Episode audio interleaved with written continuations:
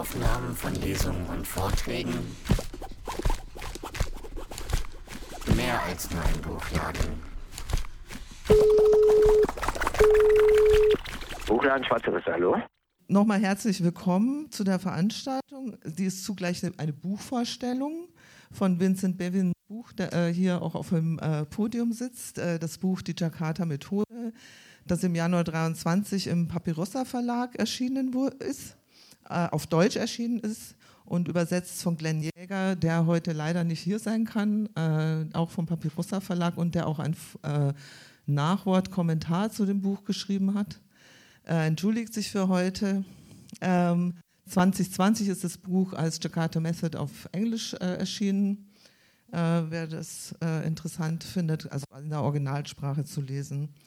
Ähm, in der Veranstaltung, das geht ein bisschen über die Buchvorstellung hinaus. Wir wollen uns heute auch diskutieren und uns austauschen darüber, äh, wie dieser grausame antikonistische Massenmord von 1965, 66 in Indonesien ähm, äh, wie der zu einer Vorlage äh, für Militärputsche in vielen Ländern, vor allem in Süd- und Lateinamerika werden konnte. Und äh, ja, wie sich das heute auch noch weiter entfaltet und was im Hinblick auf Aufarbeitung geschieht. Ähm, wir werden auch über die geopolitischen Zusammenhänge sprechen und darüber, wie diese Ereignisse Politik und Gesellschaft bis heute prägen. Ähm, den äh, Diskussion und den Austausch darüber ähm, werden wir, jetzt muss ich meine Karten mal sortieren, äh, zusammen mit Vincent Bivins, den ich nachher noch ein bisschen äh, näher vorstelle, Sri Thun Ruang und äh, Luis Ramallo ähm, vornehmen, bevor wir das dann sozusagen öffnen für eine breitere Diskussion und Fragen. Ähm, ich stelle mal die Gesprächsrunde vor, nacheinander. Also Vincent Bevins ist vielleicht jetzt äh, einigen sicherlich schon ein Begriff hier. Er ist US-amerikanischer Journalist und Schriftsteller, war Auslandskorrespondent für die Los Angeles Times für Brasilien äh, und berichtete ab 2017 ähm, aus Jakarta für die Washington Post über Südostasien und 2018, wenn ich mich richtig informiert habe, hast du angefangen mit diesem Buch, äh, die Recherche für das Buch zu schreiben, äh, äh zu beginnen. Ähm, Vincent äh, wird, also ist so, die Veranstaltung findet auf Deutsch statt. Vincent spricht aber auf Englisch. Und wir nehmen auch Fragen auf Englisch entgegen. Und Lorin Ballhorn, der hier ganz rechts außen sitzt, ist von der Rosa-Luxemburg-Stiftung und hat sich bereit erklärt, Lorens Inputs äh, zusammenzufassen und auch bei Übersetzungen zu unterstützen. Ähm, genau. Ähm, Lorin ist von der Rosa-Luxemburg-Stiftung. genau. Die uns übrigens auch äh, finanziell unterstützt für diese Veranstaltung. Äh, Sri Tunruang lebt in Aachen, ist Vorstandsmitglied im Welthaus Aachen und Mitbegründerin des äh, International People's Tribunal 1965, was sich äh, mit den Verbrechen in Indonesien, über die wir heute sprechen, befassen, befasst hat. Es wurde 2014 gegründet Sri wird nachher noch äh, sicherlich mehr darüber erzählen. Äh, 2015 fand dieses International People's Tribunal in Den Haag statt. Und es ging vor allem darum, Beweise zu sammeln, zu dokumentieren, äh, Informationen zu, über die Ausmaße des Verbrechens und die TäterInnen zu systematisieren und dokumentieren. Ähm, genau. Dr. Luis Ramallo aber hier zu meiner Rechten ist Soziologe aus Rio de Janeiro. 1970, in den 70er Jahren ähm, kam er wegen, auf, aufgrund von Verfolgung ins Exil nach Deutschland. Er hat über 40 Jahre in der internationalen Zusammenarbeit äh, mit äh, gearbeitet für verschiedene Organisationen mit langjährigen Aufenthalten in Westafrika, Brasilien, Papua-Neuguinea und Mexiko Und er ist auch der Mitbegründer der Kampagne, und ich hoffe, ich spreche das jetzt richtig aus. Portugiesisch ist nicht meine Sache, oder Brasilianisch. Nunca mais, Bra äh, nunca mais wahrscheinlich, äh, Brasilien-Tage, die jetzt auch dieser Tage stattfinden. Nicht, ich dachte, sagst ja gleich nachher nochmal, genau. 2014 äh, sind die zum ersten Mal, haben die zum ersten Mal stattgefunden und Anlass war der 50. Jahrestag äh, des Militärputsches in Brasilien. Danke, dass ihr alle da seid und dass wir miteinander ins Gespräch kommen können. Ich würde, bevor wir jetzt einsteigen, wir beginnen mit einem kurzen Film und dann direkt äh, mit einem äh, kurzen Interview mit Vincent über das Buch und dann in die Gesprächsrunde würde ich gerne noch äh, ein paar Danksagungen loswerden.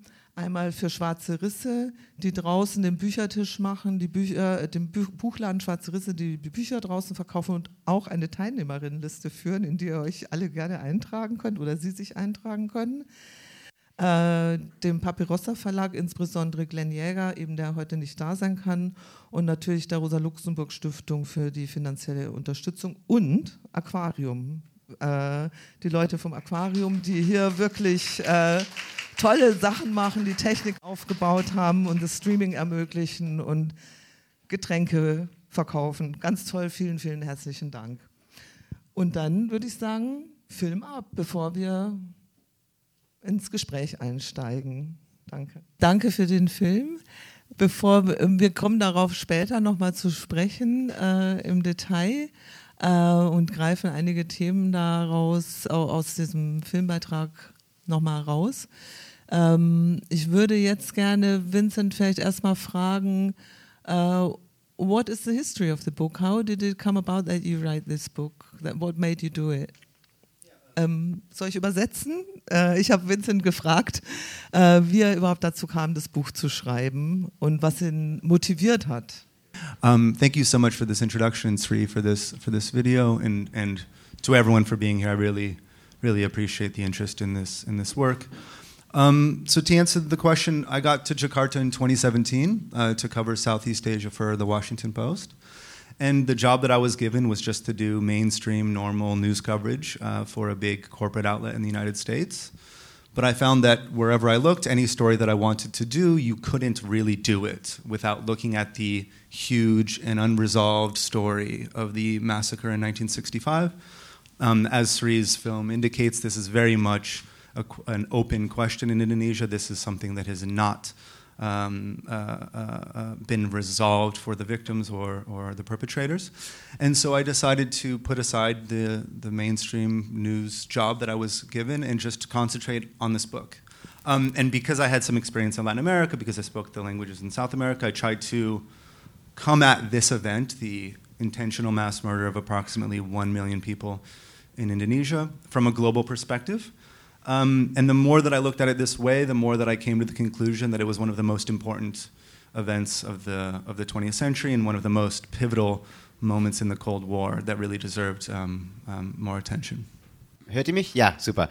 Äh, genau, Vincent hat gesagt, dass er 2017 nach Jakarta kam, um als äh, Südostasien-Korrespondent zu arbeiten für eine größere amerikanische Zeitung, die Washington Post, stellte aber schnell fest, dass man eigentlich über gar nichts berichten konnte in diesem Land, ohne diese große, ungelöste und unerzählte Geschichte äh, des Massenmordes äh, Mitte der 60er Indonesien äh, zu berichten und hat deshalb äh, relativ früh entschieden, den Job bei der Zeitung zu lassen und stattdessen dieses Buch zu schreiben. Und da er sich aus in Lateinamerika auskennt und äh, dort auch die Sprachen spricht, hat er sich dazu entschieden, diese Geschichte aus einer globalen äh, Perspektive zu erzählen. I understand you right, but you started off with Indonesia because that's where you where you were living, and uh, what was the entry point for your research? So I did. Um, I chose Jakarta uh, as the place from which I would cover all of Southeast Asia, and a few things happened in 2017 which brought this uh, 1965 uh, event back to the present. Um, some more documents were declassified in Washington, D.C. Um, my roommate was trapped in a building by an anti communist Islamist mob that were threatening to kill uh, a, a, group of historians and activists in Jakarta for simply wanting to have a discussion uh, about 1965. It became a political issue in Indonesia. Uh, once more, this, this um, this accusation of being a communist atheist witch that wants to destroy the country was being thrown around for political purposes. Um, it is still illegal to tell the truth about what happened in 1965. So all three of these things came together to, to convince me to look at this more closely. And then when I began to think about and speak with um, people that I knew from the age of uh, the resistance to dictatorships in Latin America and the word Jakarta um, I became convinced that I had an angle to come at this story which might be fruitful. Also Vincent hat Jakarta erstmal als seine Basis genommen, um über Südostasien zu berichten, aber es sind eine Reihe von Sachen 2017 passiert, wie zum Beispiel die äh, Freigabe von weiteren äh, geheimen Dokumenten in, in den USA, als auch, dass sein damaliger äh, Mitbewohner äh, oder Nachbar in Jakarta von einem äh, wütenden antikommunistischen islamistischen Mob angegriffen wurde, äh, ihn gemeinsam mit einer Gruppe von Historikern, weil sie einfach eine Diskussion über die Zeit des Massenmords veranstalten wollten, ähm, weil eben diese Diskussion bis heute in äh, Indonesien illegal ist zu führen. Und ähm, Danach hat er äh, gesprochen mit mehreren Leuten aus der äh, Zeit des Widerstands in Lateinamerika und hat festgestellt, dass dieser Begriff Jakarta immer wieder fällt, äh, auch bei Ihnen, und äh, stellte fest, dass oder kam zu dem Schluss, dass er da doch eine recht interessante Perspektive auf die Entwicklungen ähm, äh, nehmen könnte. Thank you, Lauren. And uh, maybe my final question to this point or to the history of the book is who supported you or what were maybe the uh, the hindrances, the obstacles, thank you, obstacles, and who supported you? Um, yeah. Uh, Sri, uh, sorry, it was very loud. Sri supported me. Um, the there were the this kind of work can't be done without the trust um, of the Indonesian community, the survivor community, the community community of um, victims and their families. And so um, I got the support I got was they got a. Uh, publishing contract from a uh, publishing house in, in New York that is a business um, but the thing that I had to confront as I tried to put this story together and I tried to put Indonesian um, survivors at the center of the story was the decades and decades and decades of fear and trauma um, that uh, separated a American journalist from the victims of this crime. So I spent a couple years meeting with friends of you, you, uh, people that you introduced me to, slowly getting to know the survivor community in Indonesia, which is very, very large but very fragmented. I mean, there are tens of millions of people who are either survivors or family members of victims. Um, and that was what I spent the most of my time doing. Um, getting the declassified documents was pretty easy the the main story was already clear, but um, earning the trust of the community and finding the people that really wanted to tell their story because it is still very dangerous to do so. Those were the obstacles that I spent most of my time overcoming. Ja, also an die freigegebenen Dokumenten zu kommen, war gar nicht so schwer. Ähm, das größte Hindernis für Vincent war, äh, die Jahrzehnte von äh, Angst und Trauma, die zwischen ihm und den, An den Opfern äh, und den Ereignissen lagen, zu überwinden. Und äh, vor allem war die Unterstützung von Überlebenden äh, und Angehörigen wie Sri, die hier auf der Bühne steht, essentiell, um dieses Vertrauen aufzubauen und den Kontakt äh, zu, den, zu den Menschen herzustellen. Es gibt bis heute Millionen oder zehn Millionen Menschen, die entweder selber Überlebende sind oder Angehörige von Überlebenden sind. Und eine solche solche Geschichte ist unmöglich zu schreiben ohne ihre Unterstützung und ähm, ihrem Vertrauen. Und das zu gewinnen war für ihn das größte Hindernis. Ich habe doch noch eine letzte Frage. Wann kommt die indonesische Übersetzung? It came out in January. Already? Yeah, oh, yeah, yeah. Oh my God. so this was another big process because right after the book was published in English, a very large corporate um, publisher in Indonesia tried to buy the rights. Uh, everybody told us not to sell it to them because a friend of ours, Suchen Marching, had her book censored by them. So it's quite possible that they really bought the rights in order to not publish the book. So we waited until a small, um, uh, more left leaning press finally translated it, and it came out in January, and it's having a, a decent. Uh, what's it called? A reception among the, uh, especially younger Indonesians, which we're, I'm very gratified about. Yeah. Decent in what way? How would you say the reception is? Well, I haven't been there, but I see people posting on Instagram stories. This is, uh, this is, yeah. I mean, I could see people talking about it. I can see younger generation just discussing the book, and, and I can see that people are reading it, which is, you know, more than I could have ever asked for. I, I assumed that the, the translation would never come out. Also die indonesische, Über indonesische, Übersetzung ist im Januar erschienen. Äh, direkt bei der Veröffentlichung des Buches auf Englisch hat ein großer kommerzieller Verlag in Indonesien versucht, die Übersetzungsrechte zu kaufen, aber es gab die Sorge, äh, dass sie die Rechte nur kaufen, um das Buch quasi einzustampfen. Äh, weshalb sie gewartet haben, bis ein kleinerer linker Verlag äh, die Rechte gekauft hat und äh, dieser Verlag hat es jetzt im Januar rausgebracht und Vincent war zwar bis äh, seitdem nicht mehr da, aber er sieht zum Beispiel auf Instagram, dass viele junge progressive Menschen in Indonesien über das Buch schreiben und deshalb geht er davon aus, dass es halbwegs gut rezipiert wird. All right, thank you very much. So, um, to get a closer impression of the book, uh, Vincent will share some details, like in a rough yeah, he will outline the book and the topics for us. And Lauren is going to translate. Ach so, ich habe jetzt Englisch gesprochen. Also Vincent äh, wird jetzt eine Zusammenfassung des Buches, der Hauptthemen und Stränge ähm, geben und von Lauren dann übersetzt oder zusammengefasst werden. Okay.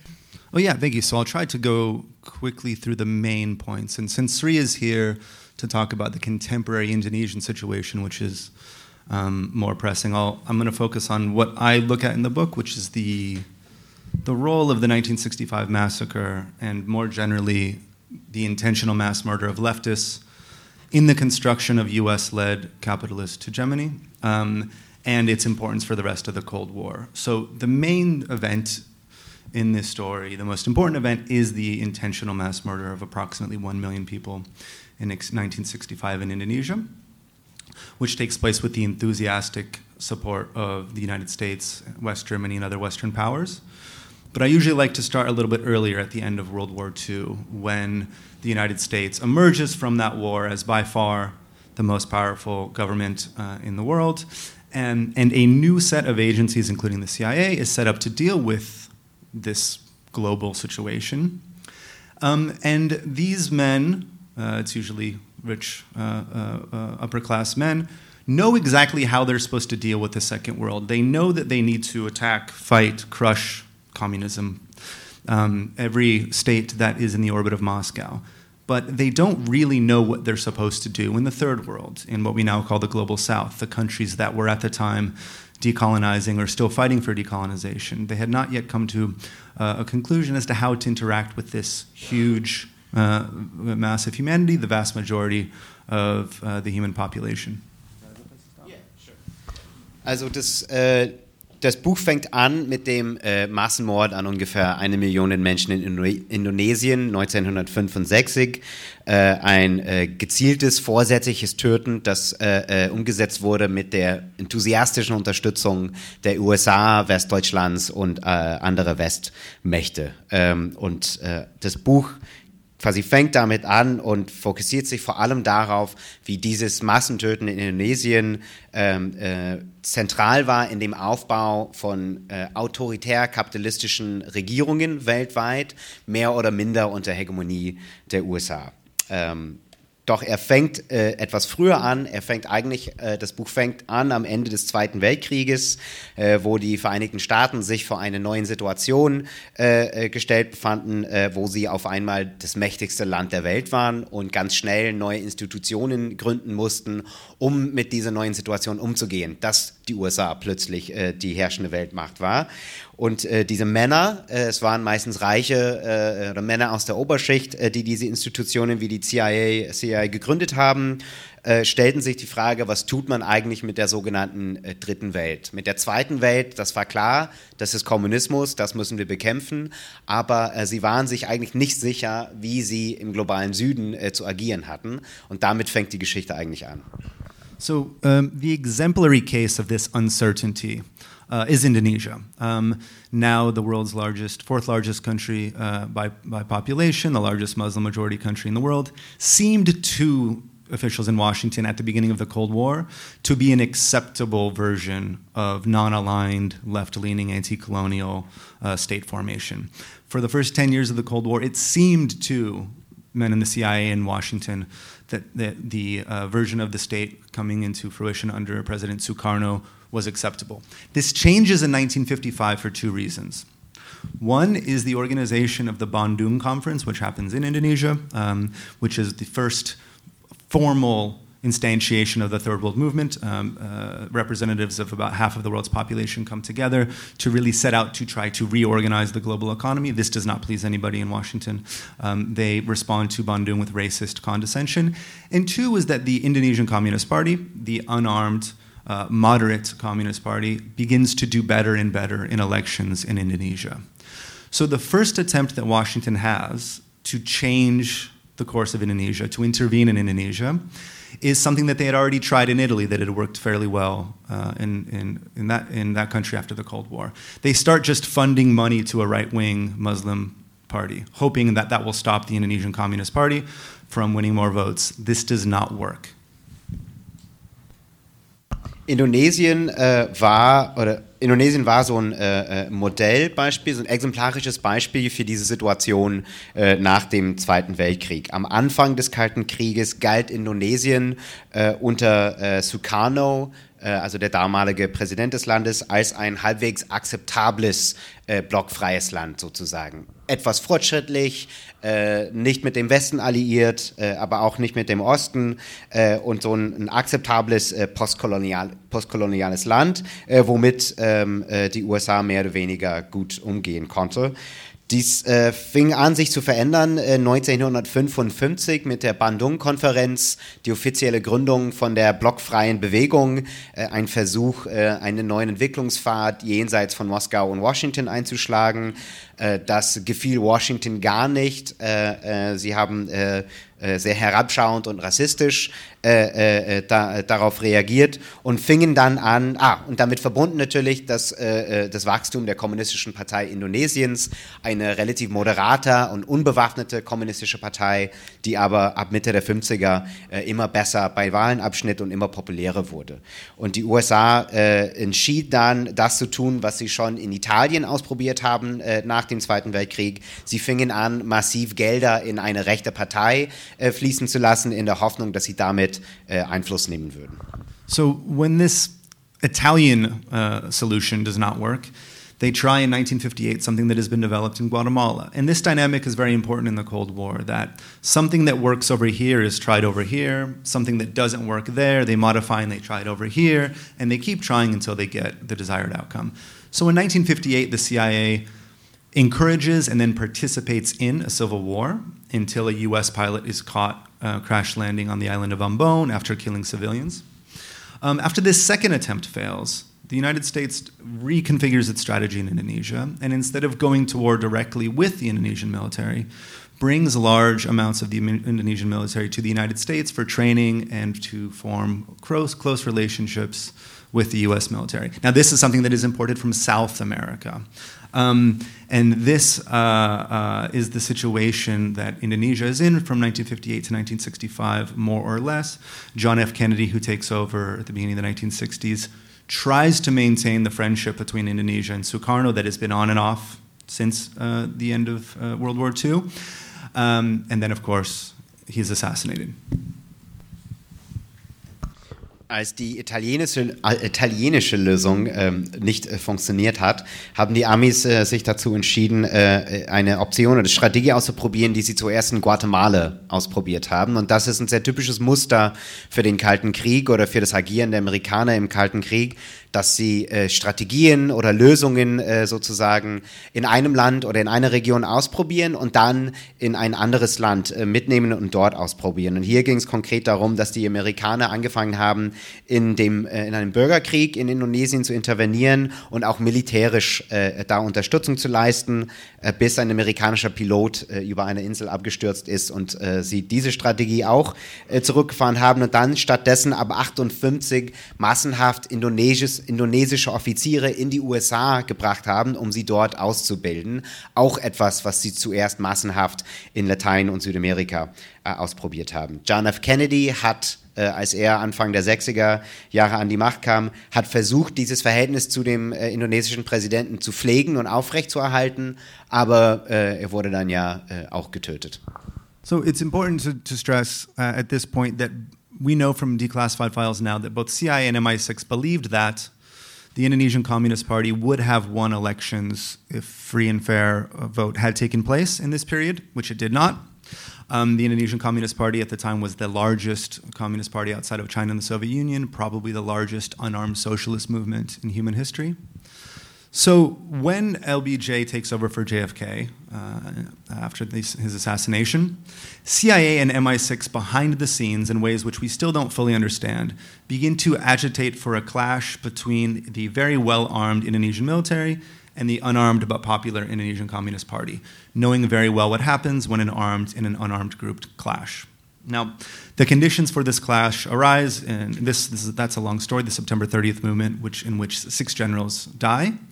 But what happens next is that a general named Suharto seizes power, is immediately recognized by the US, shuts down all um, media outlets that the, the armed forces do not control, and starts to spread a story that the Indonesian women's movement, one of the largest feminist organizations at the time, has actually conspired to carry out a tant- tantric, sexual, satanic communist orgy, which culminates in the castration and murder of heroic Indonesian generals.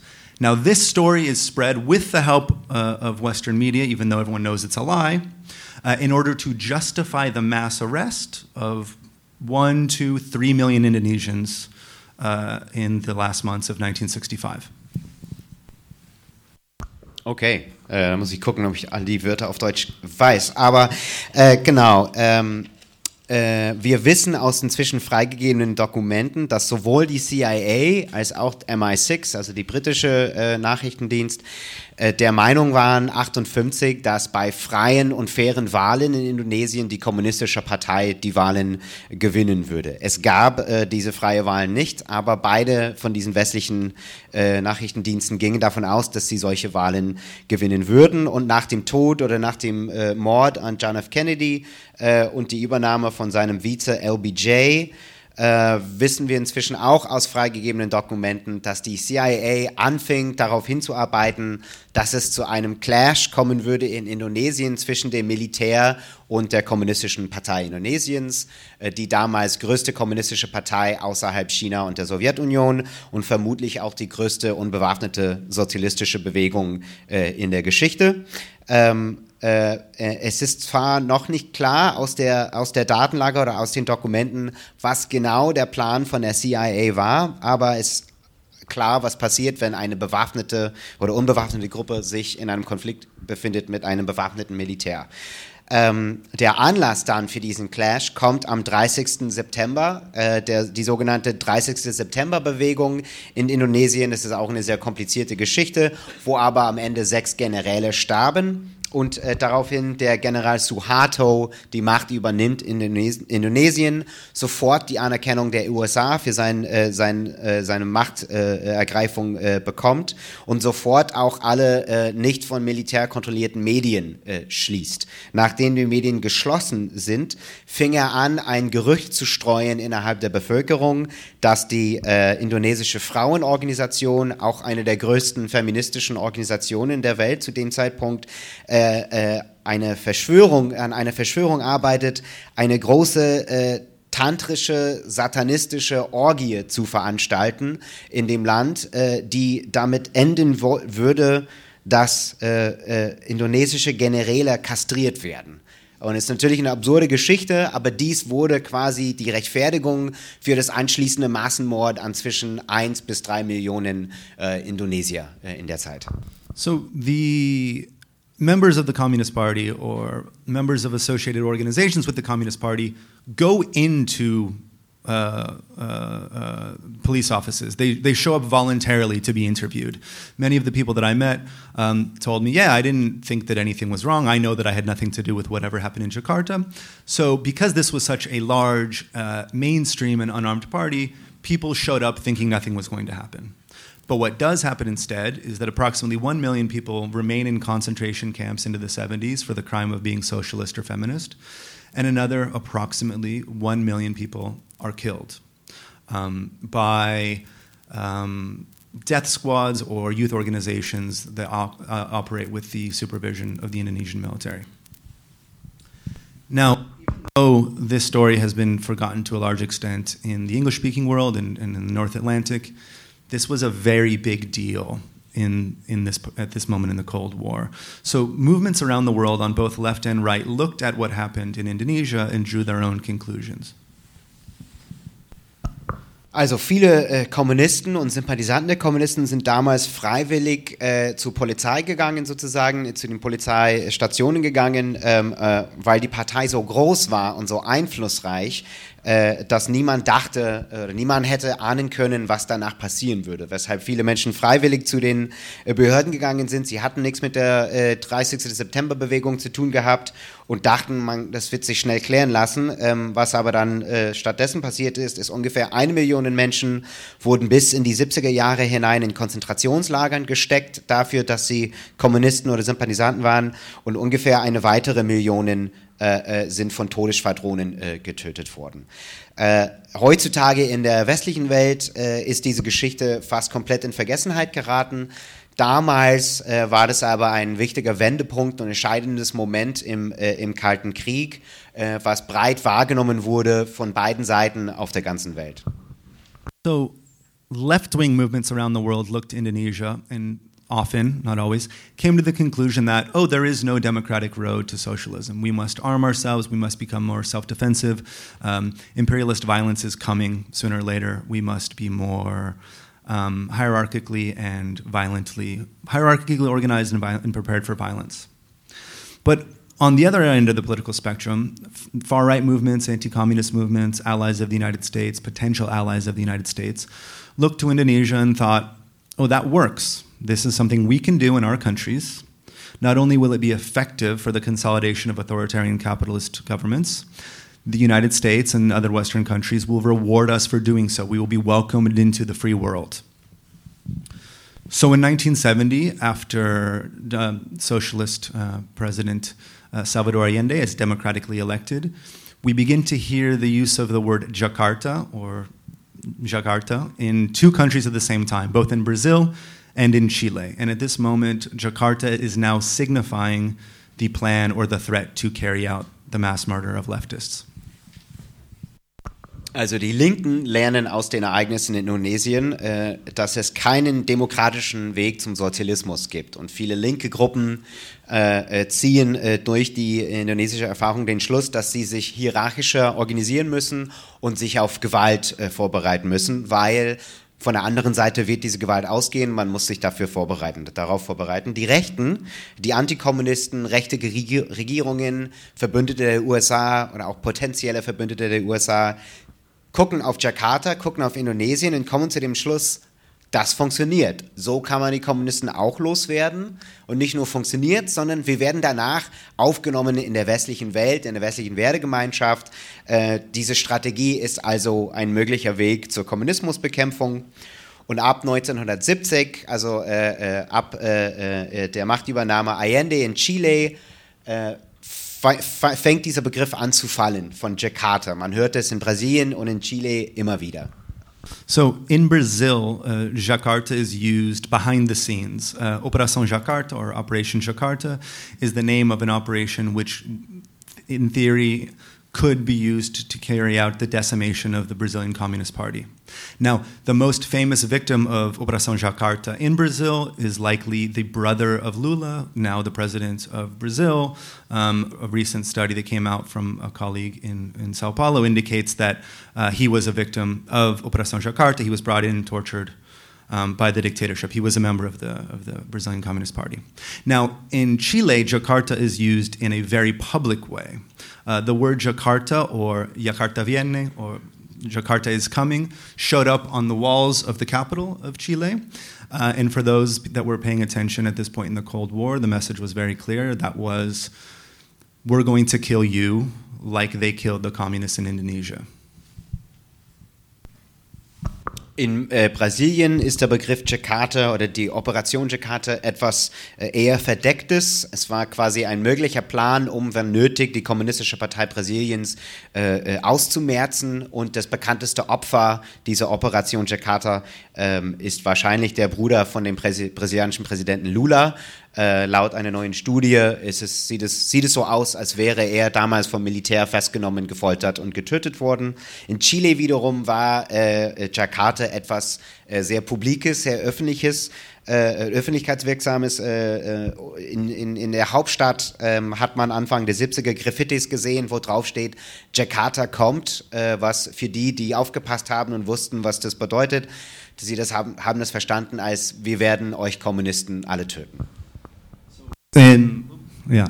In 1973, in Chile, after the um, coup which installs uh, General Pinochet, Jakarta does come. Um, this new dictatorship kills thousands of people. Um, then Chile and Brazil get together to form Operation Condor, which is an international cross border mass murder network in South America. And these authoritarian capitalist regimes kill tens of thousands of people in the 1970s. In the 1980s, as Central America once more becomes the perceived problem spot for officials in the United States, um, Operation Condor officials come up from South America to Central America to give instruction on the implementation of Plan Jakarta. Um, and what I found over the entire history of the Cold War and the second half of the 20th century is that what I call the Jakarta method, the intentional mass murder of communists or people accused of being communists, was carried out in at least 23 countries um, around the world um, with some degree of support, either very explicit or more implicit uh, from Western powers. Also in Chile äh, nach dem Putsch 73 äh, wird quasi der Plan Jakarta umgesetzt. Es werden tausende Menschen getötet äh, von der neuen Militärdiktatur. Brasilien und Chile äh, tun sich zusammen äh, und gründen die Operation Condor, ein internationales, grenzüberschreitendes äh, Mördernetzwerk sozusagen, das im Laufe der 70er Jahre mehrere Zehntausend Menschen getötet hat. Und ab den 80er Jahren, äh, als äh, Lateinamerika wieder in Fokus der CIA und äh, der USA rückt, werden viele von diesen Offizieren, die diese Operation Condor äh, organisiert haben, werden in die USA geschickt, um dort aus anderen Leuten auszubilden, wie man so einen Plan Jakarta in ihrem Land äh, äh, umsetzt. Äh, letztendlich kam Vincent äh, zu dem äh, Schluss in seiner Forschung, dass was er die Jakarta-Methode nennt, also das gezielte massenhafte Töten von Linken zur Umsetzung oder zum Aufbau und zur Konsolidierung rechtsautoritäre kapitalistischen Regimen, ist in mindestens 23 Ländern äh, ausgeführt wurden während des Kalten Krieges. So I come to the conclusion, um, looking at this, the global employment of this method, that really we cannot understand the particular type of globalization that was delivered after the end of the Cold War. We cannot understand the particular type of global capitalist system that we all now live in today without understanding the importance of the employment of this method, not only in Indonesia, but in, these, in the 22 other countries. I think we cannot understand the particular relationship between the first and the third world that we still have, which is a very different one than people that supported Sukarno in 1950s and 60s believed that we would have today without understanding uh, the Jakarta method. And this is true not only in places like Indonesia, and I hope Sri can talk to talk about the ways that this is still very much an open question, but this is also relevant in countries like Brazil, where Bolsonaro comes back um, uh, with a very similar ideology uh, in the last few years. Um, so this is the main point that I come away with, that the particular type of global US-led capitalist system that I believe that we are all still sitting in tonight cannot be understood without understanding the importance of this story. So thank you very much for listening.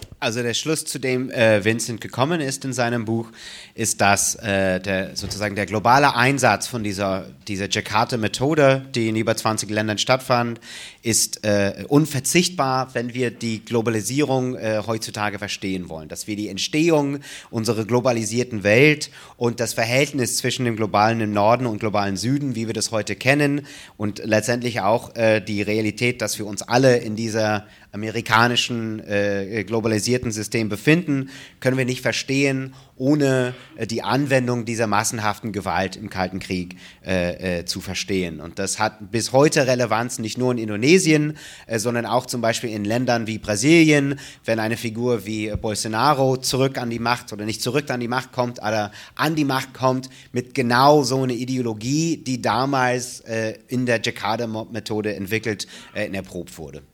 Ja.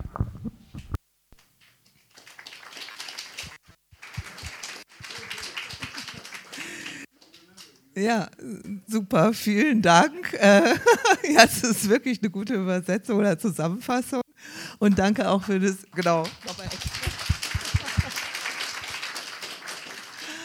Und danke auch für diesen Bogen, für den ich sehr dankbar bin jetzt. Also ähm, wir sprechen ja von Millionen von Opfern weltweit. In äh, bis 23 Ländern ist so deine Schätzung vielleicht auch mehr, ja? Oder in, ähm, und äh, wir sprechen nicht nur über Ermordete, sondern auch über äh, verschleppte, gefolterte, jahrzehntelang eingesperrte Menschen ohne äh, juristische Verfahren.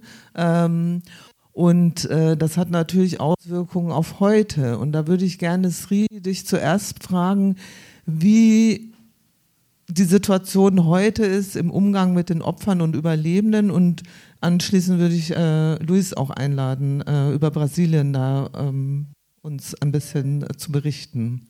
Aber Sri, möchtest du anfangen? ich möchte mich ganz herzlich bedanken für diese Gelegenheit. Ich sehe jetzt einige indonesische Gesichter von uns hier, noch junge Gesichter. Terima kasih. Terima kasih sekali. Und zweitens, ich möchte mal Vincent ein bisschen korrigieren. Ich bin nur ein ganz kleiner Staub in deinem steinigen Weg zu diesem Buch. Uh, die Indonesier sagen uh, remahan rengginang di kaleng kongguan. Ja, uh, so ganz, no, no, no, no. Und drittens, das Buch ist schon in 14 Sprachen übersetzt. 14. Und es ist noch in den anderen drei Sprachen. Ich glaube, in ein paar Monaten wird es 17. Das ist dritte, ja. Und dann, wir haben ein bisschen den, den Film das gesehen. Im 2022 unser Präsident hat einen Erlass um die Bearbeitung für diese schweren Menschenrechtsverletzungen non-judizial. Und dann hat er ein Team gebaut mit äh, Untersuchungen innerhalb drei Monaten. Und Anfang Januar wurde dieses Ergebnis herausgegeben. Und am 11. Januar hat Jokowi eine ganz tolle Rede gehalten.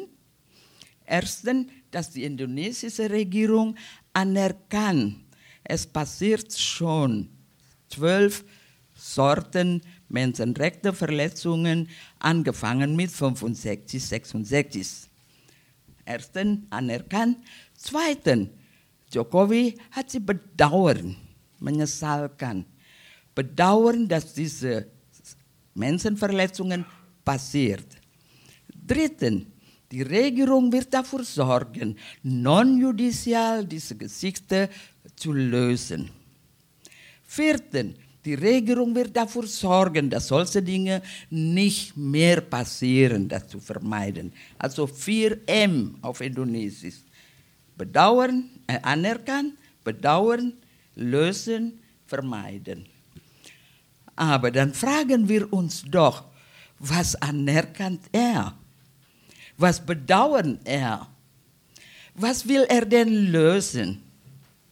Was will er denn vermeiden? Und diese Frage sehen wir in dem Buch von Vincent.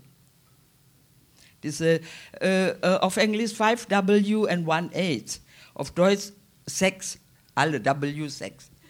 Wer, ah, sorry, also 6, ja. Wer, wem, warum, was, wann und wer, äh, also wem, wem und wie. Ah, ja? Diese 6 W, also sorry, nem, nem, nem, finden wir bei seinem Reden nicht. Und dann finden wir bei Vincent. Daher finde ich diesen großartigen Beitrag von Vincent für die Aufarbeitungsarbeit in Gesichter 65, 66, sowas von, von, von amazing, von, sorry, nicht mal, aber amazing auf Deutsch, äh, luar biasa auf Indonesisch, auf Deutsch, äh, wahnsinnig. Ja, wahnsinnig. Nah, salah nanti bisa salah terjemahkan. Nah, so, und daher, wir sind gerade dabei, äh, diese non-judiziale Lösung natürlich verteilt bei uns auch, einige akzeptieren, einige nicht. Aber diese Geschwindigkeit des Prozesses, ich bin selber ehrlich gesehen sehr äh, sprachlos. 11. Januar hat Jokowi eine Rede gehalten. 22. März, im Februar hat er weiter bewegen. 22. März hat Komnas Ham, äh, Menschenrechtskommission von Indonesien, hat sich getroffen mit den Exilanten in Amsterdam. 22. März. Ja, und die, die Exilanten haben einige Forderungen, einige Meckersachen gemeckert und verklagen und alles.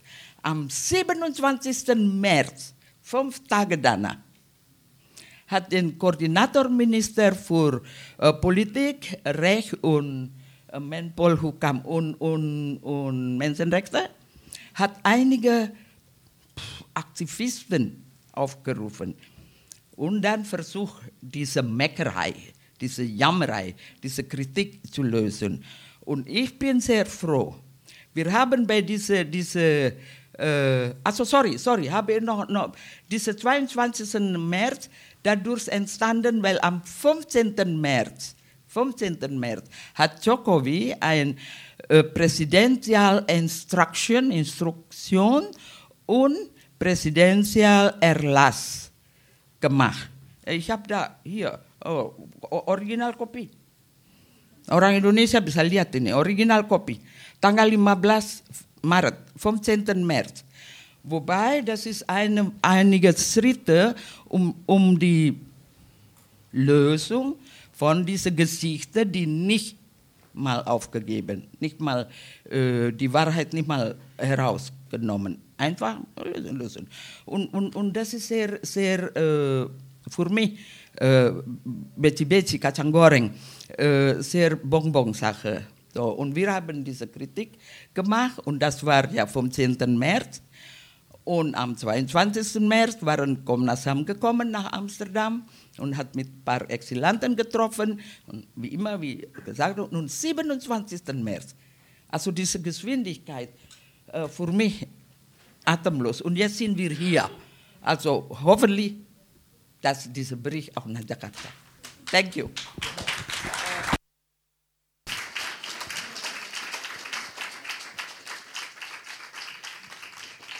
Ich habe noch eine Nachfrage. Sri, danke erstmal für die Zusammenfassung, aber ich hätte noch eine Nachfrage.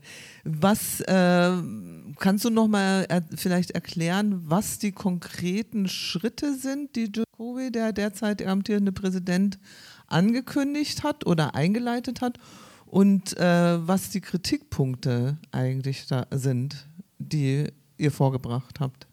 äh, bei seinem Instru Instruktion, er hat 19 Ministerien darauf aufgefordert, daran zu arbeiten.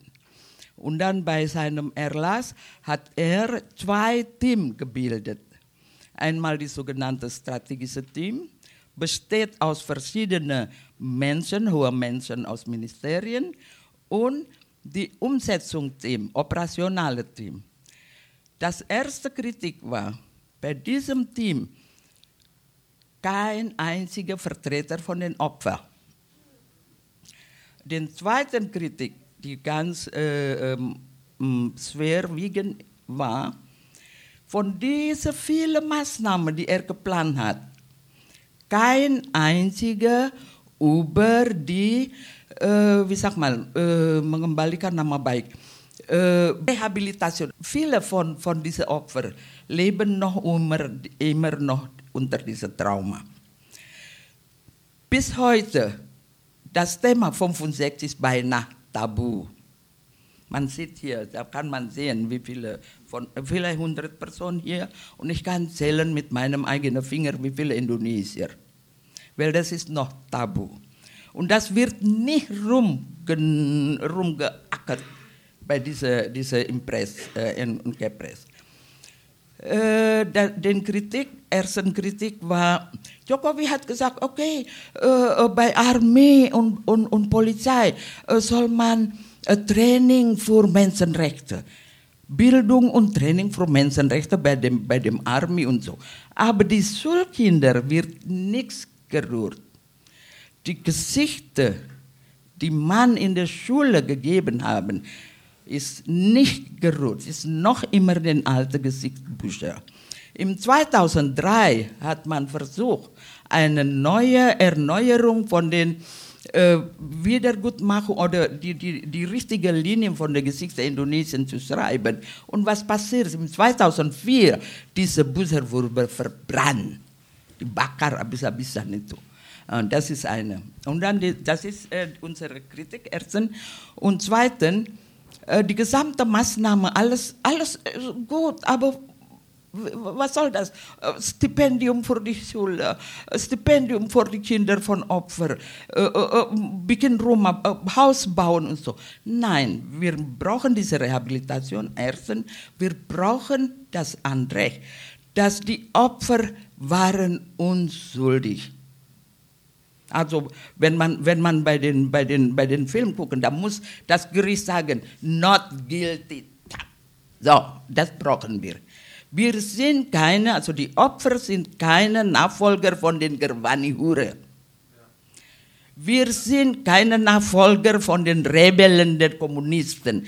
Also bis heute, diese C, Kommunist oder K, Kommunist, ist beängstigender als C von Covid. Ja, ja. Na? Also da, das ist unsere Kritik.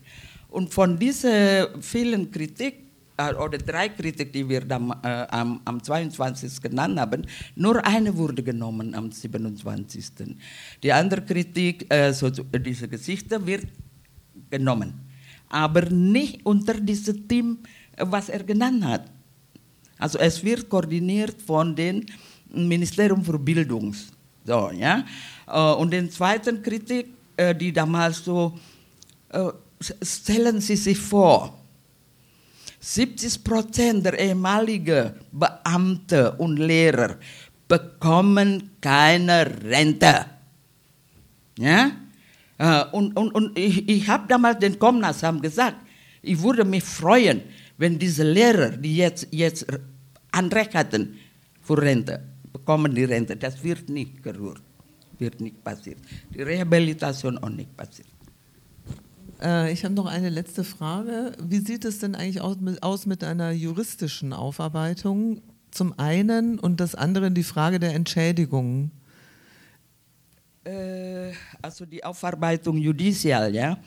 Äh, Jokowi und Pak, Pak Amir Mahfud sagt immer, ah Leute, das ist, das, wir geben uns Mühe, um non-judicial zu machen. Wenn ihr, wenn ihr, wenn jemand judicial Schritte machen wollen, bitte schön.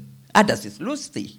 Ne? Wir machen non-judizial. Wenn, wenn, wenn einer von uns judizial machen wollen, dann bitteschön. Das ist, das ist die maka, nicht makaber, schlimme Frage, so, schlimme Antwort.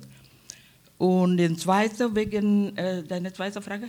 Gutmachung, Entschädigung. Äh, Entschädigung. Äh, sorry.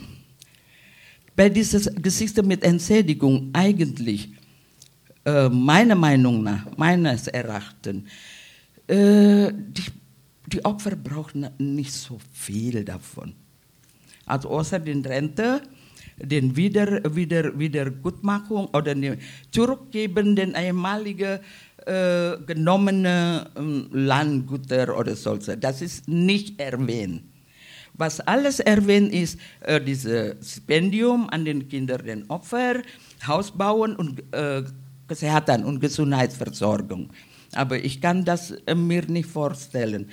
Äh, bei, bei den Exilanten, die haben angeboten, äh, also Kinder, äh, Leute, Bapak, Bapak, Ibu, Ibu, wenn ihr zurück zu indonesischen Stadtbürger haben wollen, bitteschön.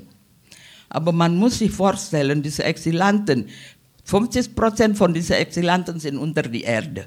Die brauchen keine Stadtbürgerschaft mehr. Und die, die anderen sind, 70, äh, sind über 70 Jahre. Und die, also diese, diese für mich, äh, meine, meine Person ist äh, wichtig ist diese Rehabilitation. Gib die guten Namen wieder zurück. Wir sind keine Nachfolger von dieser Gerwani-Hure.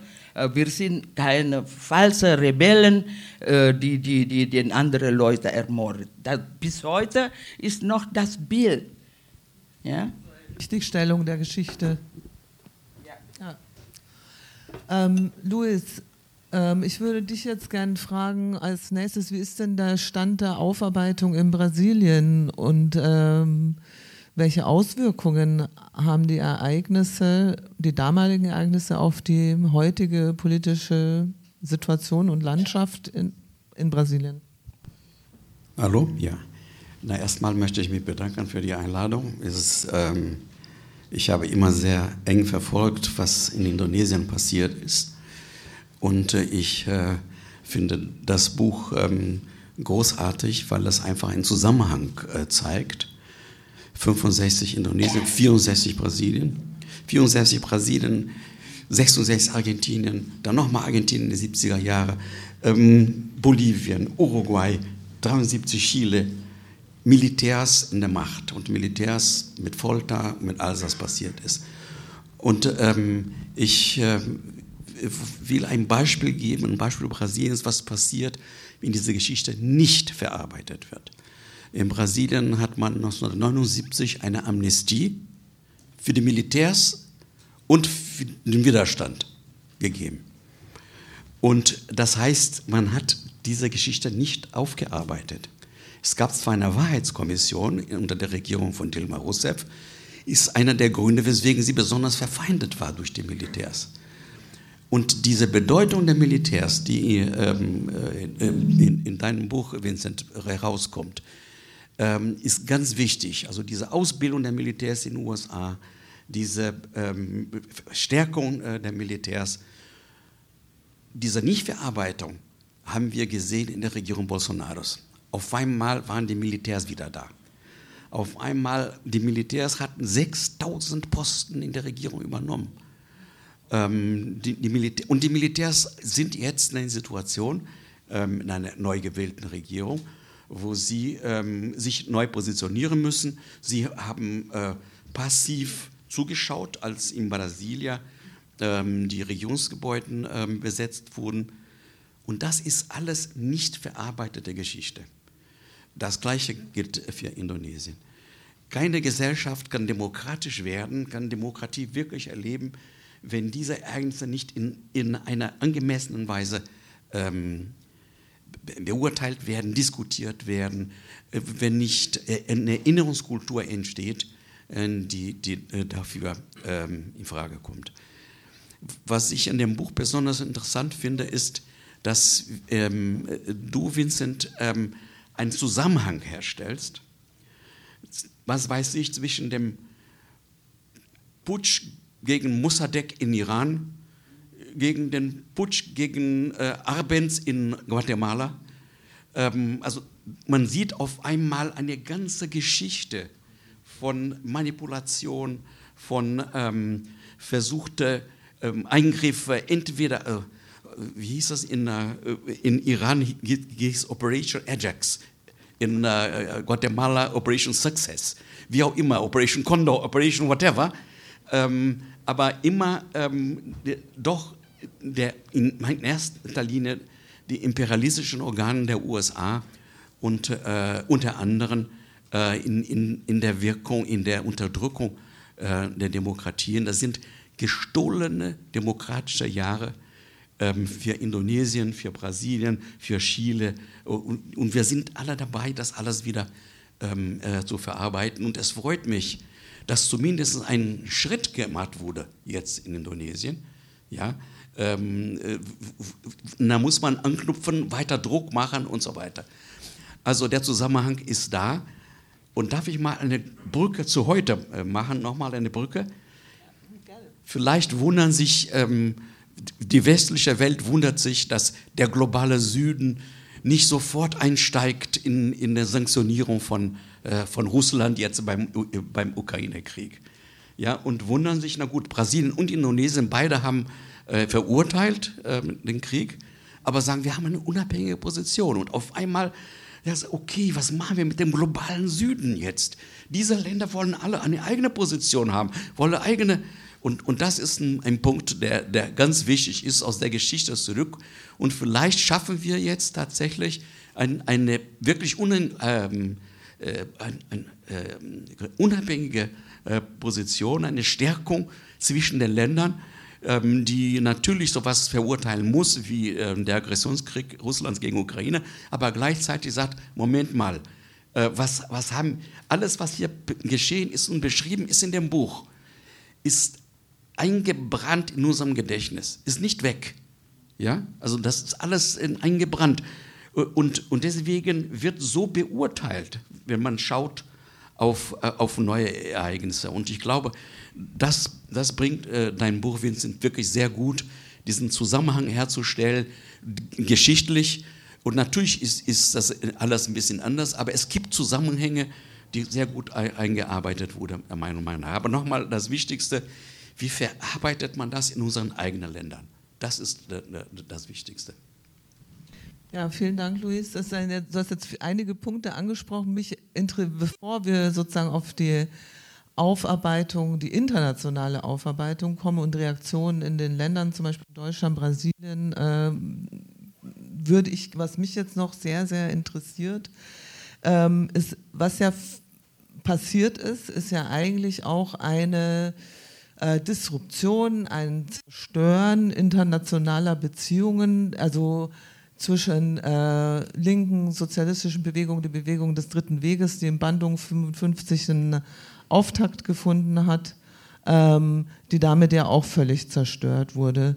Und was mich jetzt sehr interessieren würde, wie heute sozusagen welche Verbindungen zum Beispiel von äh, sozialistischen, linken äh, Menschenrechtlern zwischen Brasilien und Indonesien es zum Beispiel gibt oder ähm, Gibt es die? Gibt es irgendeine Form von internationaler Aufarbeitung dieses Themas unter den Überlebenden beispielsweise?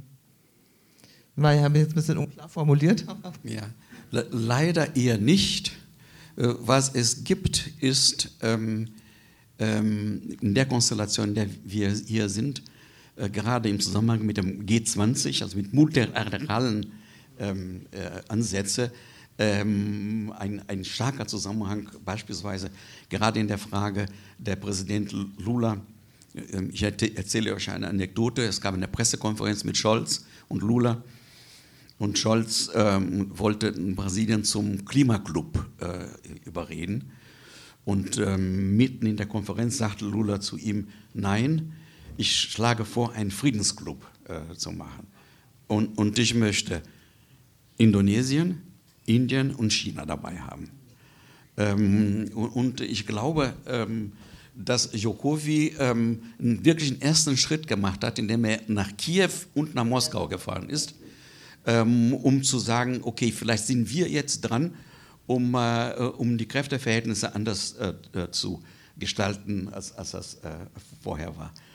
Aber leider nicht, und es gibt viele solche Fälle, wo die Geschichte nicht richtig aufgearbeitet wurde international. Ich weiß nicht, das wäre wirklich interessant, ein interessantes Projekt und ich glaube, dass Vincent dazu schon einen Beitrag geleistet hat.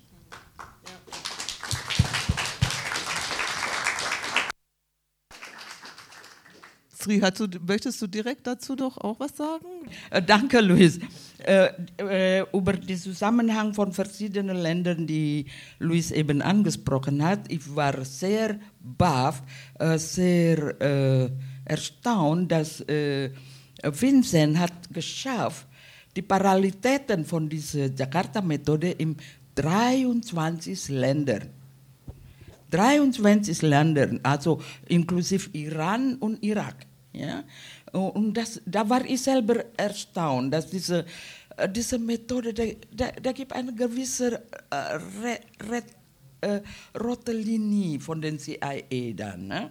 Äh, äh, die Verbindung zwischen Brasil und Indonesien.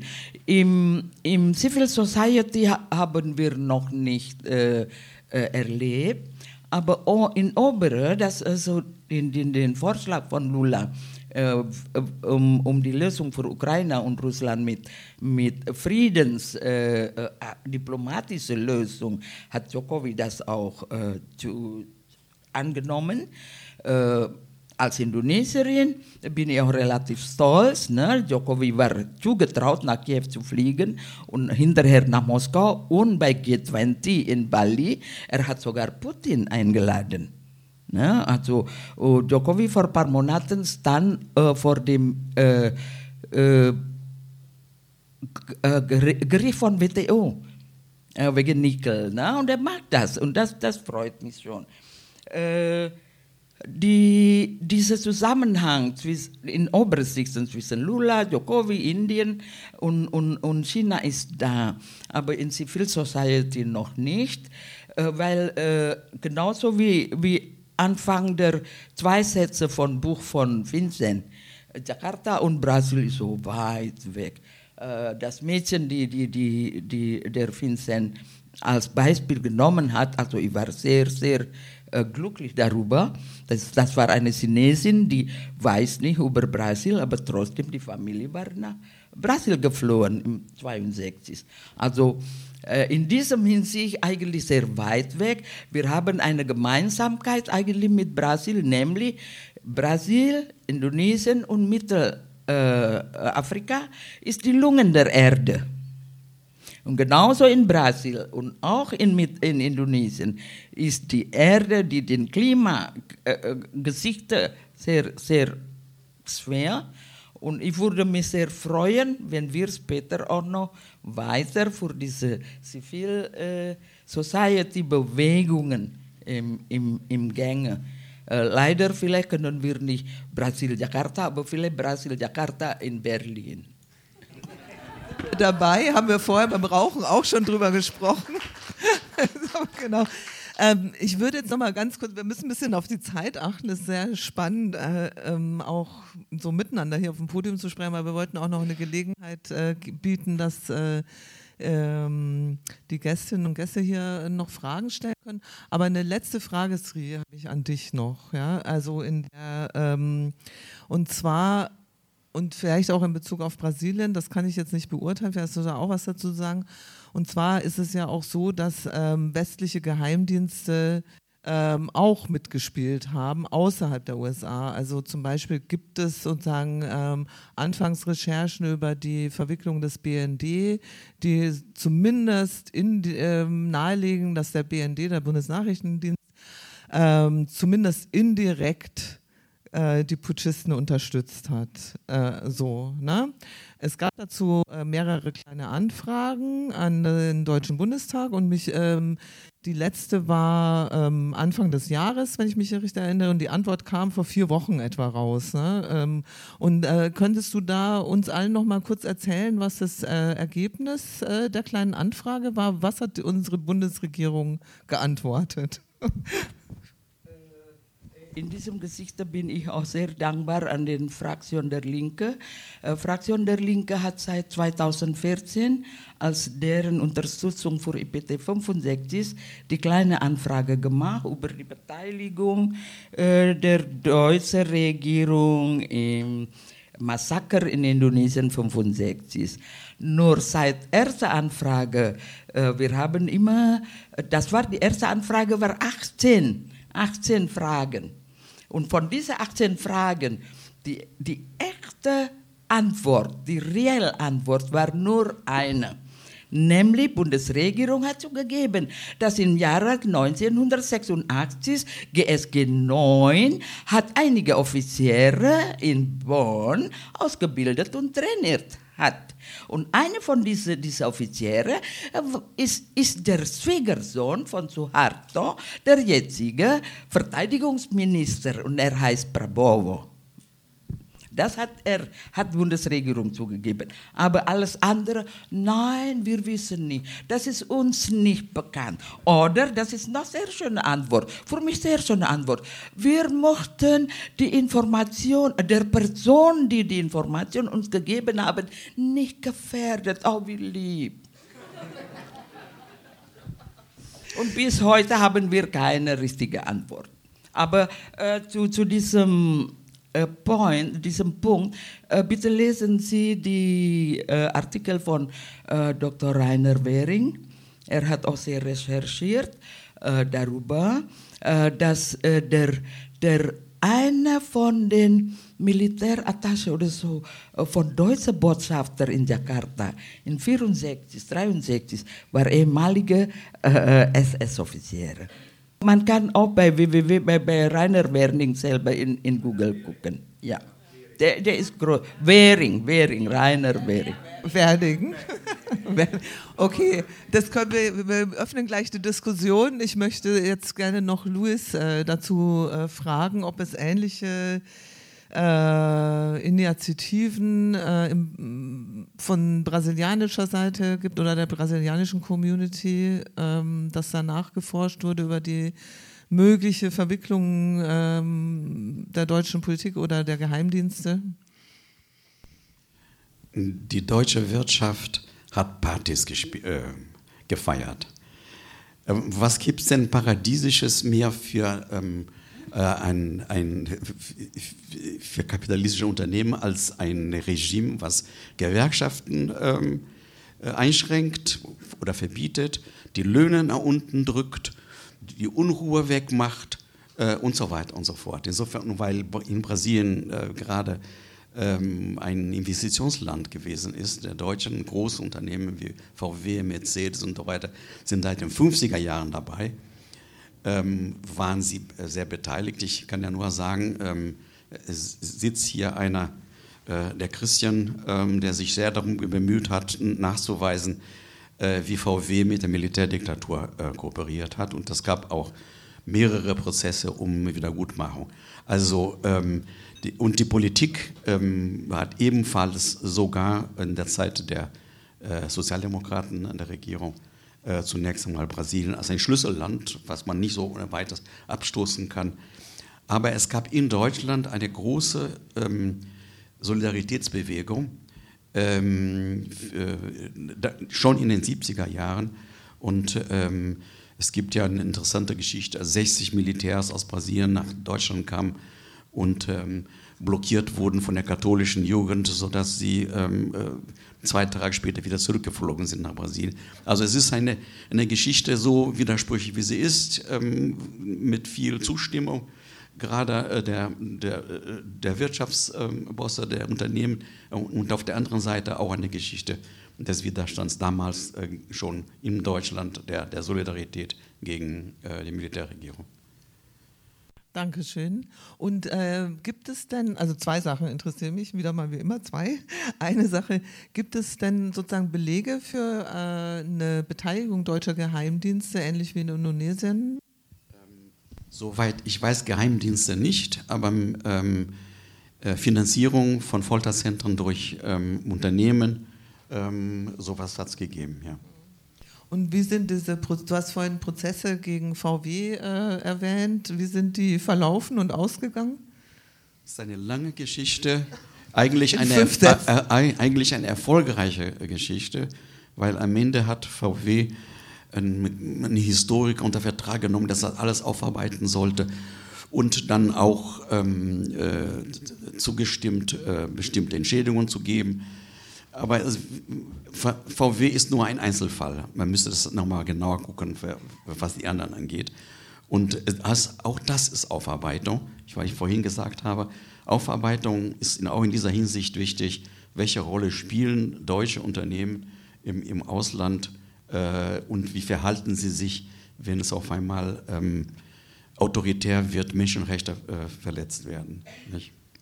Und äh, das würde mich auch interessieren, wie, wie die deutschen Unternehmen in Indonesien ähm, äh, sich verhalten haben. Denn ich nehme an, dass es nicht ganz anders war als in Brasilien. Also es gab eine Untersuchung im 2007, glaube ich. Da war, da war eine, eine Artikel von jo Jonas, Jonas der, der Journalist. Jonas, ne? Äh, Und die haben recherchiert, dass äh, Bundesregierung hat äh, Geld, ich glaube um, um die 3.000 300.000 Mark, Medikamente und äh, äh, Waffen geliefert. So. Äh, bitte lesen Sie von Horst Gierke. Horst Gierke hat ein Buch geschrieben, das heißt Der Stimme der Gecko. Und da hat er auch einiges geschrieben da über die Beteiligung der, äh, der Bundesregierung an, an Deutschland, äh, an, an Massaker in Indonesien. Äh, ja, man, man kann nur sehen, wie, wie eng war damals Suharto mit Helmut Kohl. Das ist äh, Freunde für Manching, wie heißt man? Äh, Angel, Angel, Angel, Angelbrüder, Angelbrüder, so, ne? Gibt es auch ein Bild, äh, ganz berühmtes, wo sie beide auf so einem ja, Boot so, sitzen? sowas, ja. 1975 hat äh, Deutschland mit Brasilien einen Atomvertrag gemacht. Fünf äh, Atommeiler sollten entstehen. Und wir haben immer vermutet, dass auch die Militärs äh, an, an einer Bombe äh, gearbeitet haben. Und wir haben 1991 erfahren, durch den damaligen Präsidenten Collor, dass es tatsächlich dieses Programm gab. Also die, äh, das ähm, war ein gigantisches Abkommen. Äh, Es hieß das größte technologische Abkommen Deutschlands in, in diesem Jahrhundert. Ähm, Und das beinhaltete auch Ausbildung äh, und so weiter und so fort. Und das, äh, das ist ein interessanter Zusammenhang. Das Atomabkommen ist heute noch gültig. Von, äh, wird alle fünf Jahre verlängert. Äh, Zum Glück äh, sind die Atommeiler nicht ähm, entstanden und wie gesagt, 15, 16 Jahre später wurde das Programm, äh, das militärische Geheimprogramm dazu äh, zugemacht. Aber das ist auch ein interessanter Zusammenhang. Ja? Ähm, sehr interessant. Also können wir, gibt sehr viele Verbindungen, über die wir noch weitersprechen können. Ich hätte eigentlich noch eine Frage, aber vielleicht stelle ich die jetzt mal zurück und wir öffnen die Diskussion äh, für den größeren Kreis. Ähm, bitte an Anbetracht der Zeit und auch sozusagen der Vielfalt des Panels und der Menge an Personen, bitte kurz fassen, am liebsten eine Frage. Also erstens vielen Dank, Vincent Bevins, äh, für das Buch. Ähm, meine Frage ist äh, lediglich, wie ist bisher der, äh, das Buch in Lateinamerika äh, empfangen worden? In Brasilien, in spanisch sprechende äh, Rest von Lateinamerika. Und das, was die, noch, noch zwei kurze Anmerkungen, das, was die deutsche Regierung jetzt äh, geantwortet hat, hat bereits Rainer Werning 2005 in der Zeitung Der Freitag geschrieben. Äh, Das ist längst bekannt, dass sogar Offiziere in Blankenese in Hamburg äh, ausgebildet worden sind. Und es gibt eine Dokumentation, die ist vor kurzem rausgekommen, in einer Seite, die heißt Redfish Media. Das heißt Indonesiens Völkermord von 1965, Deutschlands unbekannter Krieg gegen den Kommunismus. ist eine wunderbare Dokumentation. Also wenn jemand über die Rolle Deutschlands was wissen möchte, sollte sich diese Doku anschauen. Die Frage konkret jetzt nochmal? Bank in, in, in Lateinamerika äh, bisher gewesen ist. Yeah, yeah. Um, yeah, very uh, luckily there's been uh, good reception in, in Brazil and in, in, in Latin America. Um, you know, as Luis um, points out, the, the, the process of truth and reconciliation is incomplete in Brazil, but it's much, much further along than it is in, in Indonesia. So the book came out, yeah, in Brazilian Portuguese and in Spanish. Um, uh, these kinds of things have been talked about. Um, these are not a surprise. The, the, some of the connections were, were new to some people. Um, as I said, uh, a colleague of mine came to me after the book was, came out and, and pointed to the, the, the likelihood that Lula's brother was one of the victims of Operação Jakarta. But in general, this is, you know, there is a a particular type of Brazilian publishing house. There's a particular type of Brazilian and Latin American media that does talk about these things. And then, yeah, to respond sort of to your comments and also I think to your question, at the end of the book, there is a, a quite a good summary that Glenn Yeager put together of all of the literature in German so far, not only the request for um, assistance from uh, Bonn in 1965, uh, but also this propagandist, this former SS officer that worked as a foreign correspondent and did uh, quite a bit to promote Suharto's image abroad. So it's, it's all here, but also I tweeted out yesterday if you don't want to buy the book. I, I, I, put the, all the links on my, on my Twitter yesterday. It's, uh, it's, there's a, a, a, few points that, that Glenn brought together quite nice in the, uh, in the book. Also das Buch ist sehr gut angekommen in Lateinamerika und in Brasilien. Zwar ist die Aufarbeitung, wie jetzt hier auf der Bühne geschildert wurde, in Lateinamerika nicht, äh, nicht äh, voll, vollendet, äh, aber es gibt durchaus eine gewisse Öffentlichkeit. Es gibt äh, eine Art von Verlag und von fortschrittlichen Medien in Lateinamerika und Brasilien, die äh, dazu bereit ist, über dieses Thema zu sprechen. Und Vincent hat das Glück, dass das Buch äh, tatsächlich äh, bisher ziemlich gut angekommen ist. Nochmal zu der Frage von westdeutscher Beteiligung an den äh, Massakern. Äh, das Nachwort des Buches enthält äh, mehrere Seiten genau darüber, auch mit Quellen belegt. Und wer, wer das Buch nicht kaufen möchte, Vincent hat gestern auf Twitter ein Thread gemacht mit allen entsprechenden Links zu deutscher Beteiligung an den Massakern. Super. Äh, hier hin sehe, ja, da kommen, ich sehe es hinter der Säule nicht. Äh, bitte. Vielleicht eine. Was soll ich vorstellen? Ich bin der Matti. Vielen Dank für die äh, facettenreichen Einführungen und für die auch quasi den Ritt durch diese Geschichte. Ich ähm, musste gerade bei der Frage nach ähm, Erinnerungs- und Gedenkkultur oder Aufarbeitung äh, auch daran denken, wie ist denn eigentlich die Rezeption oder die Auseinandersetzung in der niederländischen Gesellschaft heute? Wie, welche Stellung hat auch äh, quasi die niederländische Regierung oder deren Auseinandersetzung mit, dem, äh, mit ihrer eigenen Kolonialvergangenheit im Blick dann auf den antikommunistischen Massenmord, der dann wiederum sehr stark von den USA äh, gefördert wurde? Also inwiefern spielt das ähm, eine Rolle bei der Aufarbeitung und auch inwiefern ähm, gibt es da aufgrund der Aufarbeitung der NS-Verbrechen äh, vielleicht Anknüpfungspunkte oder auch Schwierigkeiten ähm, für die Auseinandersetzung mit dem, dem Massenmord in Indonesien? Das, wir haben jetzt die ganze Zeit immer über, oder ich finde es auch sehr nachvollziehbar und sehr verständlich, die Beziehungen zwischen Deutschland, Brasilien, den verschiedenen Ländern, wo das, die Jakarta-Methode angewandt wurde, aber genau, die ehemalige Kolonialmacht Niederlanden, da würde mich interessieren, wie ist so da die Auseinandersetzung und auch die Stellung der indonesischen ähm, Bevölkerung. Yeah, maybe I'll, I'll start and then I'll pass to Sri. Yeah, yeah. So, as you would, should not be surprised, a very large part of the Indonesian expat or exile community is in uh, the Netherlands. Um, sort of the hero or the the um, protagonist of the book has spent much of her life. She's now 95, 96. Frant Buchiska, how old is she? She's something like 96 years old. One of the main th- things that she does now, uh, uh, and she's never stopped doing, has been to fight for a process of recon- recognition of what has been done by the Netherlands, not only um, in the period after 1945, but you know, the the colonization that um, the colony that she was born into. And so the book will come out in Dutch in like five months, and we hope to do a big event with this community making a bunch of noise. Now, as to the actual dynamics of what's going on in the Dutch government, you would know better than I because of what you've done with the IPT. Sri, can you answer that part of the question? Also ganz kurz, das Buch ist noch nicht auf äh, Niederländisch erschein, erschienen. Das erscheint in ungefähr fünf Monaten und äh, sie haben vor, dort dann auch größere Veranstaltungen zu machen.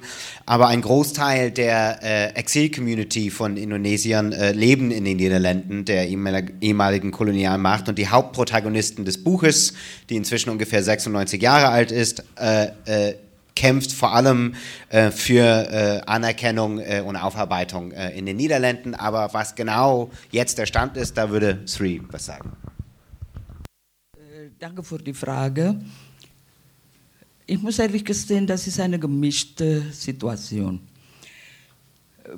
Die Niederländer, ja, äh, von, von der Regierungsseite, von oben, da, da, da ist keine richtige Hilfe. Da war keine richtige Hilfe. Äh, unten in den Gesellschaft, da sind einige Bewegungen, Unterstützung für die Aufarbeitung den 65. Äh, die meisten Exilanten in Europa leben in den Niederlanden. Ja? Die haben äh, auch gut geholfen. Ähm, Vincent hat erwähnt, dieser Professor Saskia Wiringa. Professor Saskia Wiringa ist ein, äh, ein, ein guter äh, Researcher, ja, und sie war im 84 äh, Persona non grata von Suharto. Sie kam im 80er Jahre als, als äh, Diploma, die, die Doktoranden, zukünftige Doktoranden nach Indonesien. Und dort hat sie untersucht über die Arbeiterinnen von Batikindustrie in Mitteljava. Und dadurch hat sie gestoßen mit den Gesichtern von Gervani. Und da hat sie das auch weiter recherchiert und wurde dazu gefährlich. Und dann hat Suharto gesagt, ey, hau ab, nicht, äh, du bist unerwünscht. Äh, sie, sie wurde erst auch zurück nach Indonesien als äh, nach dem Reformation, nach, äh, nach dem Suharto. Äh, diese, diese IPT 65, äh, warum hat man damals auch Niederland gewählt? Äh, erstens, Den Haag ist ja bekannt mit diesem internationalen Criminal Court von, von, von der UNO. Und zweitens, diese Geschichte wegen Kolonial Kolonisation. Und ohne einige Hilfe von den niederländischen Aktivisten waren wir auch nicht in der Lage, diese IPT in Den Haag zu, äh, äh, zu unternehmen, zu organisieren. Bis heute ist die Unterstützung von der Zivilgesellschaft noch immer da, äh, noch stark. Äh, die äh, Unterstützung für die Aufarbeitungsarbeit. Äh, viele Universitäten in, in, in Den Haag, Leiden, in Amsterdam, die haben große äh, Unterstützung geleistet. Äh, dann, dann, dann unterscheide ich immer von oben und von unten. Äh, das, das letzte, ganz, ganz bekannte, äh, ist das Möglichkeiten, eine Ausstellung über Indonesien-Revolution im Rechtswegmuseum vor, vor letztes Jahr. Ne? Äh, und dann die niederländische Regierung hat bereit erklärt, die gesamte, äh, wie, wie sag mal, Ware oder Sache, die damals bei dem, bei dem Kolonisa Kolonisationszeit aus Indonesien nach Niederland gebracht zu werden, zurückzugeben. Das ist so etwas. Aber angesichts die 65 äh, ist noch noch äh, schwierig, noch schwierig. Also offizielle nicht noch, noch keine offizielle Unterstützung. Bei dem, bei dem IPT-Geschichte habe ich auch vorgestern erzählt. Am Anfang hätten wir gerne im äh, Palast des Frieden in Den Haag zu, zu machen. Die, die Direktor von dem Palast der Frieden hat zugestimmt, okay, ihr könnt das machen, den IPT dort. Aber dann ist die Ministerium, die zuständig für diesen Palast des Frieden, hat keine äh, äh, äh Erlaubnis gegeben, weil die haben noch Angst mit der indonesischen Regierung. Die mochten nicht, dass die Beziehungen zwischen äh, äh, Government to Government gestört werden, aber zwischen äh, People to People ist da. Ist da und ich freue mich davor und ich bin auch dankbar. Aber ich muss ehrlich sagen, die Linke von Niederlanden noch nicht so weit. Also die Anfrage über die Beteiligung der Regierung in ganzes Europa schafft man nur die Linke in Deutschland. Frankreich hat nicht geschafft, Belgien hat nicht geschafft, Niederlande hat nicht geschafft. Die Deutschen haben das geschafft.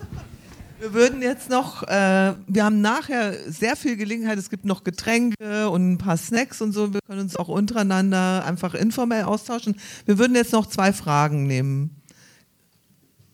Ich möchte da sehr gerne, mein Name ist Eva König-Werner. Ich habe eine Dissertation zur Geschichte, äh, Kolon Kolonialgeschichte Indonesiens geschrieben, allerdings als Erinnerungskultur eines äh, Java-Chinesen.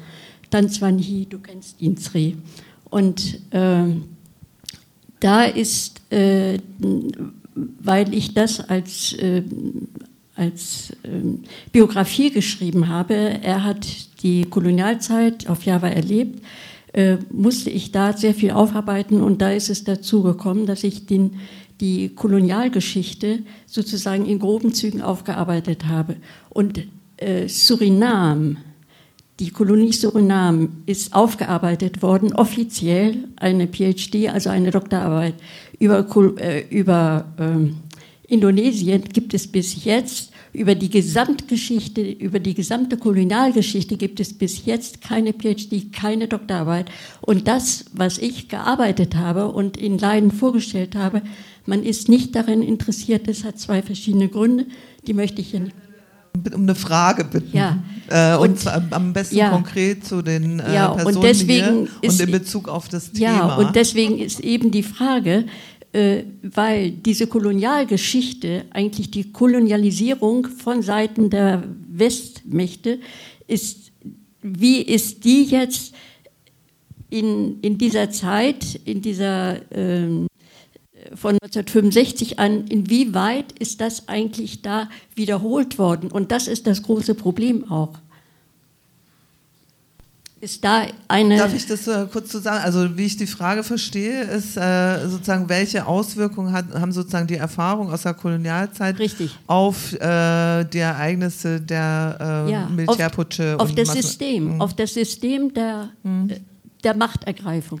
I would say that the, the The, I, my particular book looks at 1945 and on, and the particular construction of a, a U.S. led hegemony. But of course, the system that emerges must be understood in the context of a world system that has been created over hundreds of years of formal Western European colonization of the global South. Um, I kind of hinted at this in the talk, but the conclusion I come to is that over the second half of the 20th century, a younger um, imperialist ish power learns to yeah yeah uh, it, it learns to um, exert power over the global south without recourse to formal colonialism so this learning process which i described that, ha- that happens across the second half of the 20th century is the united states essentially deciding to act much as western europe had in relationship to the global south, but not using exactly the same mechanisms, not having recourse to formal colonial control.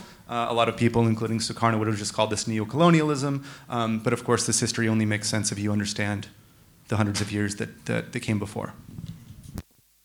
Also Vincents Buch beschäftigt sich ja mit der Welt äh, und mit dem Land ab 45, äh, also nach der Zeit der formalen, formellen Kolonisierung. Allerdings kann man natürlich äh, und vor allem wie äh, die USA äh, und eine, wie er sagt, junge imperialistisch-ish Land äh, gelernt hat, Hegemonie, Hegemonie zu bauen. der Punkt ist, man kann diese Entstehungsgeschichte ähm, äh, nicht verstehen, ohne den Kontext, dass das alles in einem Weltsystem geschieht, das über mehrere Jahrhunderte äh, äh, von Westeuropa kolonisiert wurde und dass die Gesellschaften, die nach dem Zweiten Weltkrieg sich entwickeln, aus dieser Geschichte der Kolonisierung ähm, herauskommen äh, oder daraus entstehen. Und sein, sein Schluss oder der Schluss, zu dem er kommt im Buch, ist, dass im Laufe dieser Zeit nach dem Zweiten Weltkrieg die USA sich dazu entschieden hat, letztendlich die Rolle Westeuropas zu übernehmen als eine Art Kolonialmacht über die Welt, aber ohne den gleichen Mechanismus zu verwenden und ohne oder quasi auf den formalen Kolonialismus zu verzichten. Dass aber dieses Machtverhältnis in einer ungewandelte Form äh, besteht und obwohl die Kolonialzeit in seinem Buch nicht so wirklich vorkommt, diese Geschichte ist ohne diese Zeit natürlich äh, nicht zu verstehen. Ich, ich muss ganz äh, hart zurückdenken. Also die Geschichte des Kolonialismus mit der Aufarbeitung des Kolonialismus. Wir sind gerade dabei, den Massenmord von Westerling zu erarbeiten. Da war ein Massenmord in Südcelebes, die damals von, von Westerling, ein, ein, eine Art General, äh, niederländischer General, die in, in Südcelebes geübt wurden welche Auseinander oder welche Beziehung, welche Verbindung, welche Einflüsse äh, die Kolonialismus und den 65. Äh, ich kann das sagen, eine, eine positive war, dass die Menschen daran gewohnt zu kämpfen. Und dann die, die, die, die neue Kolonialismus, die den Amerikaner äh, gebracht hat, hat diese Mut und diese Gewohnheiten wirklich niedergeschlagen, also ganz kaputt gemacht. Äh, eine von den, die Indonesier kennen das, eine von den Vorwürfen, die PKI tragen muss. PKI ist bekannt als Pemberontak, als Rebel. Ja? Und immer hat man immer genannt den Rebellen, den, äh, den, den, den äh, Rebel von 1926. Und bis heute, ich habe immer gelacht, wenn man den PKI diese Vorwürfe gemacht hatte, was ist denn daran schlecht, wenn man gegenüber den Kolonialherrschaften rebelliert. Das ist die, die positive Punkte von dieser Geschichte.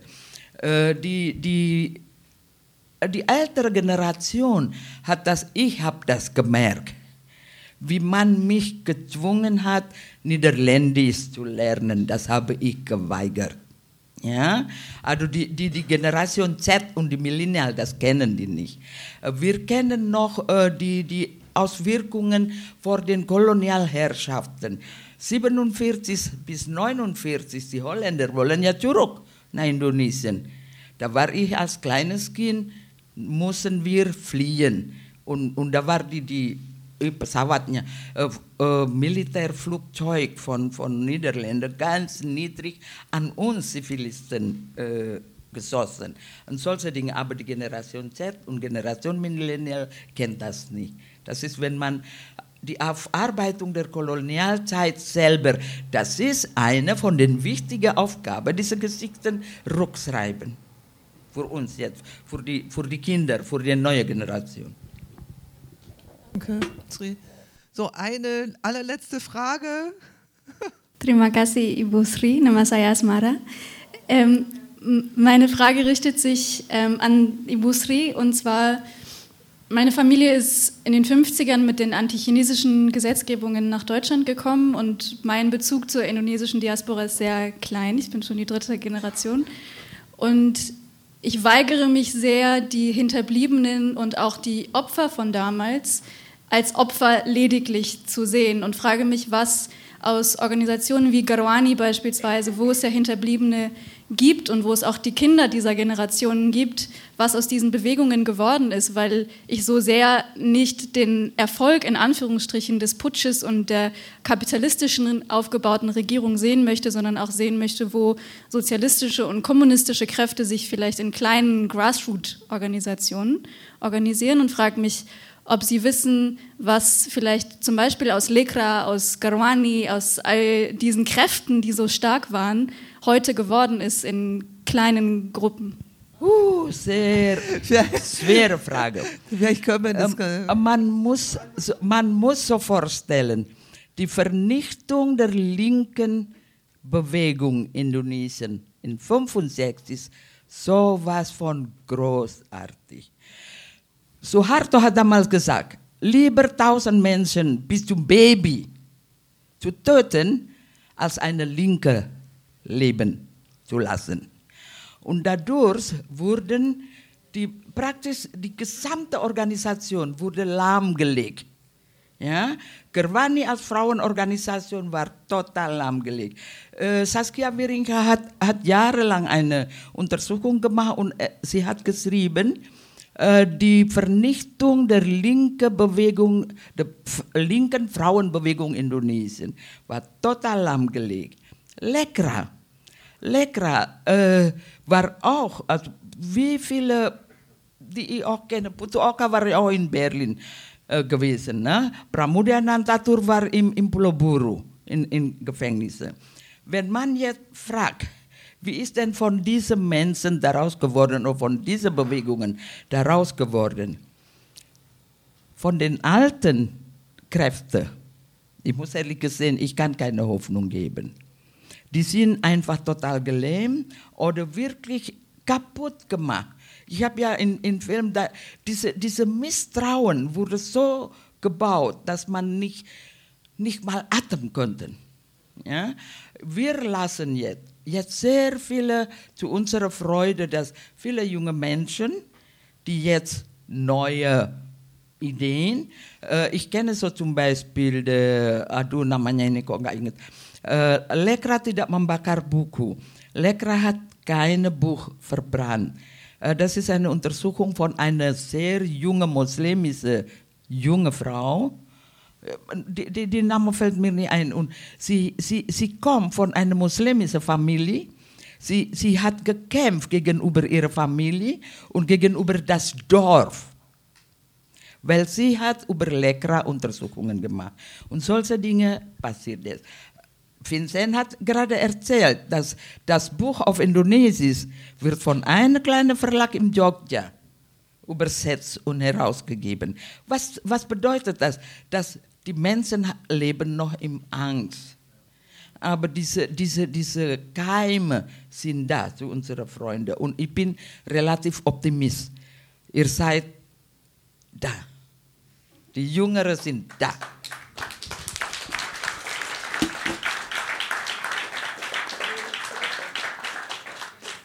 Glaube ich, ein sehr gutes äh, Schlusswort. Ähm, ich danke allen, äh, dass ihr sie gekommen seid. Ich danke euch besonders für das Panel und das interessante Gespräch und äh, die Themen, die nochmal ähm, aufgegriffen wurden. Wir können das gerne weiter diskutieren im kleineren Kreis. Und ja, vielen Dank auch nochmal ins Aquarium.